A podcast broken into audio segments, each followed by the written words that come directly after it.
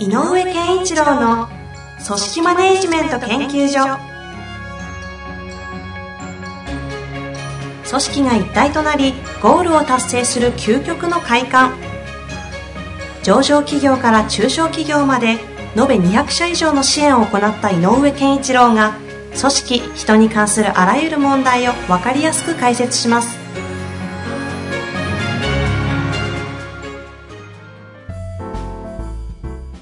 こんにちは、遠藤和樹です。井上健一郎の組織マネジメント研究所。井上さん本日もよろしくお願いいたします。よろしくお願いします。さあ、はい、質問来ております。あ、そうですか。ご紹介してよろしいでしょうか？はい。では、参ります。ちょっと長いのでお付き合いください。はい井上先生の言葉にとても支えられていますああり。がとうございます。現在保育士、主任をしています。園長を含め、フル株の社員は子供に寄り添う保育をしようと努めているのですが、若い保育士は人が増えないとできない、環境が悪いと不満ばかりで、私たちが考える保育と真逆の保育をしており、どうしたら自分たちの思いが伝わるのか、行動を変えることができるのか教えていただきたいです。えー補足させていただきますと、保育園の規模は70名程度、職員は20名ぐらいです。できれば追加で質問をさせていただきたいのですが、会議や打ち合わせの中でどのようにしたら本質を探ることができるのか、ぜひ教えていただきたいです。会議や打ち合わせの中身も今現在は報告だけで終わることが多く、意見を述べることがあっても積極的な感じではなく、若者も含めてどんどん意見が出てくるような活気のある会議、打ち合わせをしたいと思っているのですが、どのようにしていけば良いのか教えていただきたいです。その中で私たちの思いと他の若い職員とズレがある場合、どのようにしていけば理解してもらえるのかも教えていただきたいのですが、どうしてそうするのかと思うことばかりで悩むことが多いです。子供たちを怒ってばかりの若い職員を変えていきたいのですが、なかなかうまくいきません。どうぞよろしくお願いいたします。はい。質問3つぐらいありましたね。保育士の方ですね。はい。あのー幼稚園なのかな保育園なのかな保育園なのえー保育士保育園です。はい。保育園ですよね。保育園の規模と書いてありますね。あ、そうだそうだ。保育園と幼稚園とまあ若干ね、えっと、テーマが違ったりしますね。っていうのはやっぱり保育園の方がまあ0歳児からもいたりするし、うんうん。あの、どちらかというと、教育の場というよりは、なんかこう、えっ、と、しっかりと、まあ、ある種こう、母親の家庭のね、延長みたいなのが保育園の場合は、おあの、必要なところもあるので、はい。その辺は、あの、大変なえーことが多いでしょう。で、うんうんまあ、私なんかも時たま、こう、こういう保育園の方、先生たちとあお話しすることありますけども、そうですよね。やっぱりね、あの、はいお怒っちゃう先生とかってやっぱお結構いるんですよね。うん職員の方でね。で、えっ、と、この、この質問の中でいくつかが見える、いくつかのポイントが感じられるので、はい。うーん、一回一回で終わるのかなみたいな感じもちょっとありますけども、はえっ、と、この文面からちょっとわかる若い保育士さんたちの、えー状態、人が増えないこと、環境が悪いとか、子供たち怒っちゃうと。いうことで言うと、若干、えっ、と、人のせいにするというかね、うん。うん、なんかそういう部分が、えーあるんじゃないかな。若い子あ、じゃなくて。若い保育士さんたちがね、えっ、と、えっ、と、人が増えないからできないんですよとか、うんうん環境が悪いんですよとか、だから子供たちをちょっと怒っちゃったり。うんうっん。ていうと、なんか自分は悪くないんだけどっていうね、人のせいっていうの？っうんうん。ていうふうに、他に、他に目が向けてるというか、うんうん。矛先を向けてるというか、っていうところがあるので、こういう人たちって、どちらかというと、えっ、と、ある意味こう、ある意味の精神的な自立みたいのが弱かったりするんですね。確立されてないから、えっ、と、自分がか、自分がしっかり持てていない分だけ、うんうん。えっ、と、不安も大きいので、人のせいにしちゃう。うん自分のせいとして捉えきれない。っていう弱さがあったりすることがあるので、ど。うん。えっ、と、この、その辺の部分から考えた場合は、えっ、と、じゃあ、自立、精神的自立とか、自己確立みたいなのが弱い人たち、うんうん。弱い若い人たちをどうしなきゃいけないかっていうと、えっ、と、一番最初にえーやって、やれるといいのは、やっぱり自己承認っていうのかな。自分は自己肯定でもいいんだけど、うん。自分はこれで自分のここはいいことなんだとか、自分はこれができるんだとか、なんかそういうことができる方がいいので、えーっと、テーマは自己、えー承認、自己をを自分で、えー認めることね。自己肯定感を高めるとか。うん。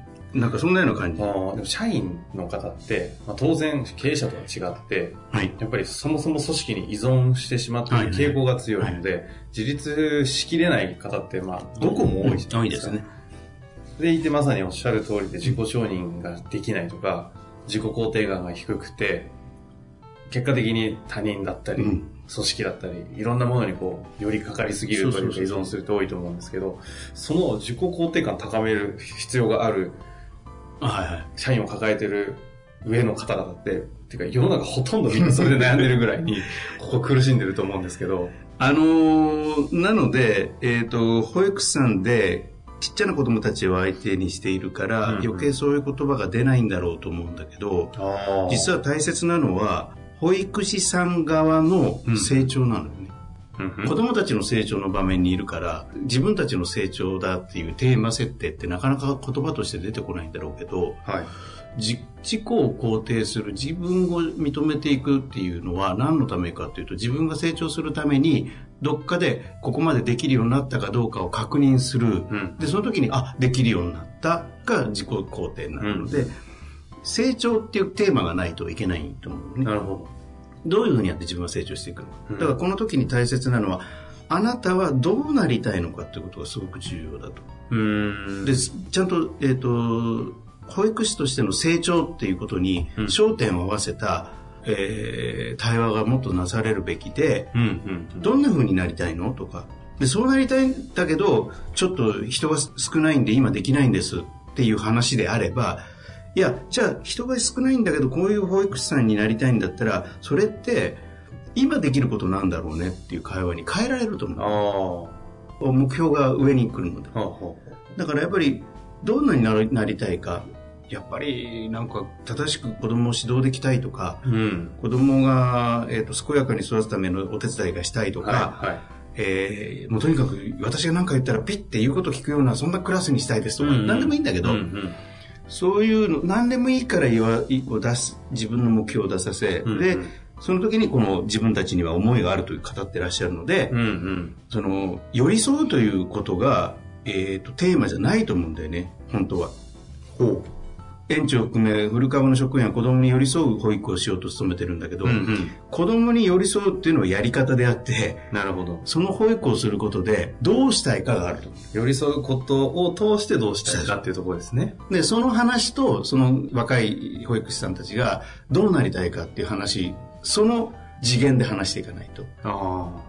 なるほど。うん、だから例えば子供に寄り添うことでどういうことなのって言ったらやっぱり母親から離れて保育園に来てるんだからこの場では全部自分をさらけ出してでなおかつ、えっとここまあ、若い子たちなのでね、うん。あのやっぱりこうエネルギー豊かに、はい。意欲的に物事に取り組めるような子供を育てたいんだ。あっていうのもテーマだったら、うんうん。意欲的な子供を育てようっていう園の指導があるとしたら、うんうん。そしたらどうしたい？って言ったら意欲的な子を叱ることはないよねって話うんうん。になっていくんだと思う、なんで叱ったの？ってだって全然やろうとしないんですよってあそうか意欲的じゃないって感じたのねっていう会話であでも叱ったって子供って変わんないよねっていう話だと思うんで、あ。なるほど。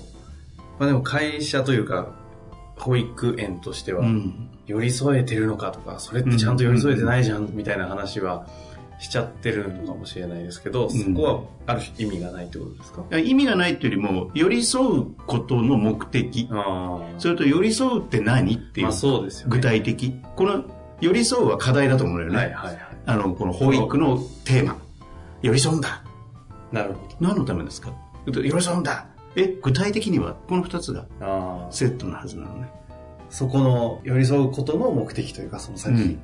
と、じゃあ何をするのかそうそうそう。を示さないと、寄り添えと言われても、うん。確かに寄り添い方って、いろいろあるでしょそううしね。だってずーっと例えばえ自分のクラスに保育園だと2人ぐらいの先生体制だと思うんだけど、えー、と例えばだけど2歳児ぐらいの子が、えー、56, 56人いて1一人一人をちゃんと見ることですよって言われたって、だって手に負えないですよ、一人では。うんうんうんちょっと足りないですよ、そこまでやるにはってはい思ったら人は足りないって言っちゃうんだよね。なるほど。でも、寄り添うということは何かというと、えっ、と、その子の気持ちになることなんだとかね。うんうんうんでその子の気持ちでもっと気持ちが、えー、と前向きになるような方に向けてあげたいねとか、えー、とせっかくなんだからいろんな仲間いろんな子たちがいるんで協調性みたいなのを育ててあげたいと。いうのがあの園の方針であれば協調性のためだったらどこまでみ今物理的に全員をずっと見れないにしてもどこには注意しなきゃいけないかっていうこの具体的なテーマに降りる。協調性を大事にする上での寄り添い方は何かって考えられるんですね。そうそうそうそう。だからテーマがね、投げかけられてないんだと思うんだよね。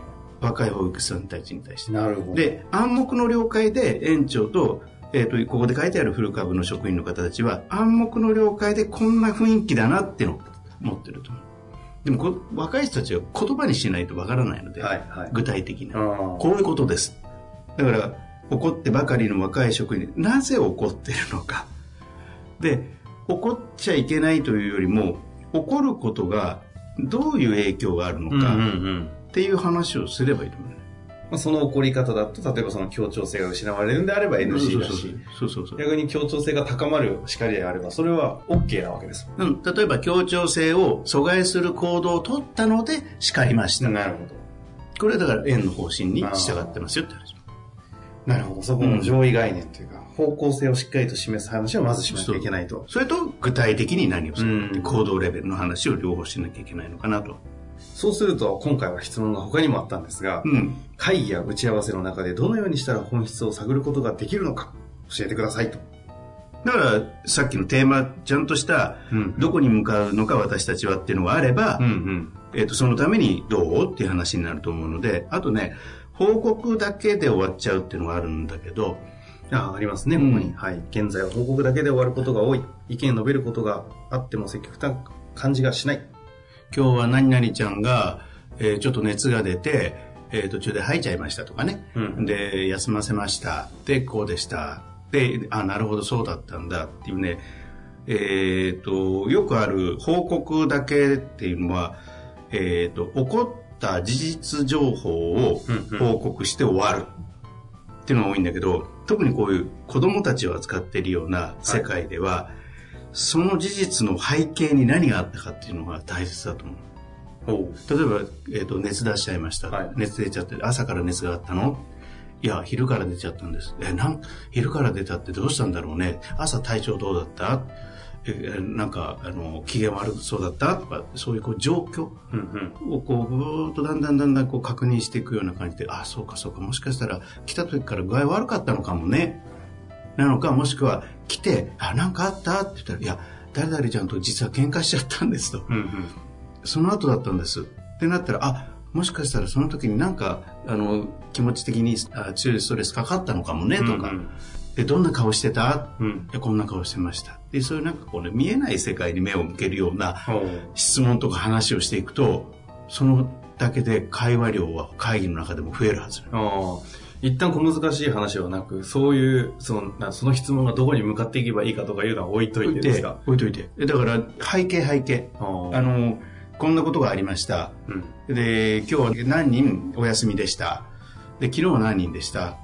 あ、あそうね、誰々ちゃんは、えっ、と、お母さん今日は早く来れたので早く帰りました。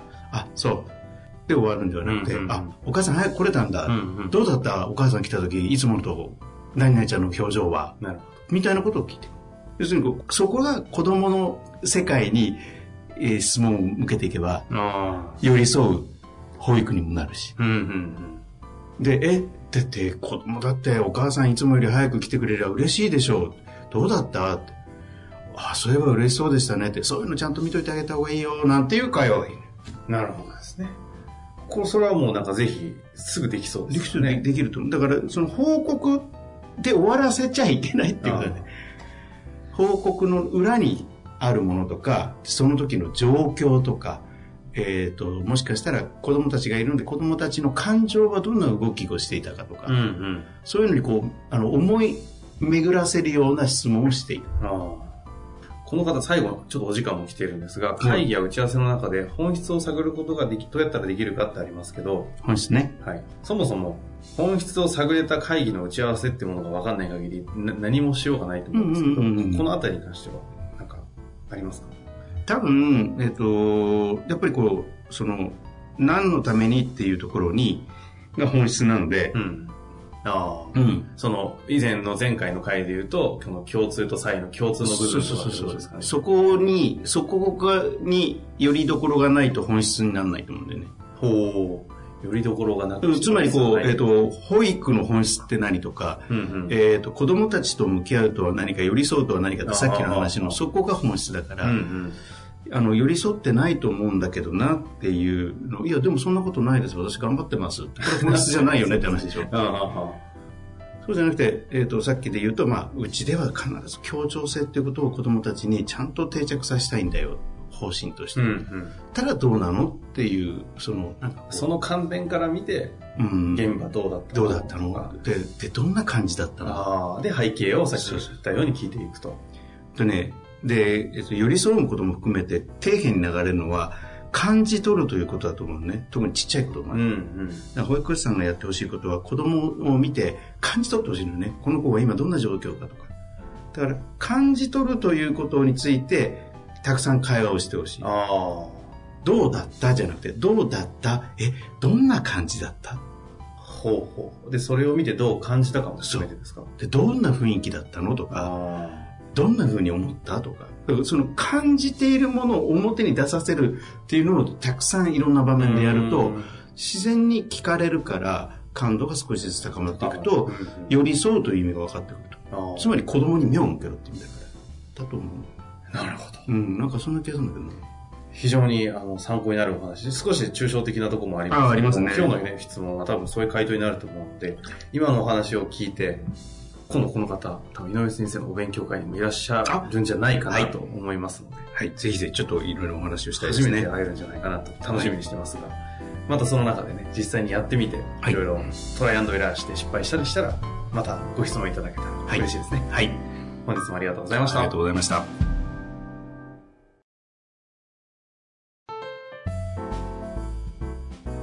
本日の番組はいかがでしたか？番組では井上健一郎への質問を受け付けております。ウェブ検索で人事明快と入力し、検索結果に出てくるオフィシャルウェブサイトにアクセス。その中のポッドキャストのバナーから質問フォームにご入力ください。また、オフィシャルウェブサイトでは無料メルマガや無料動画も配信中です。ぜひ遊びに来てくださいね。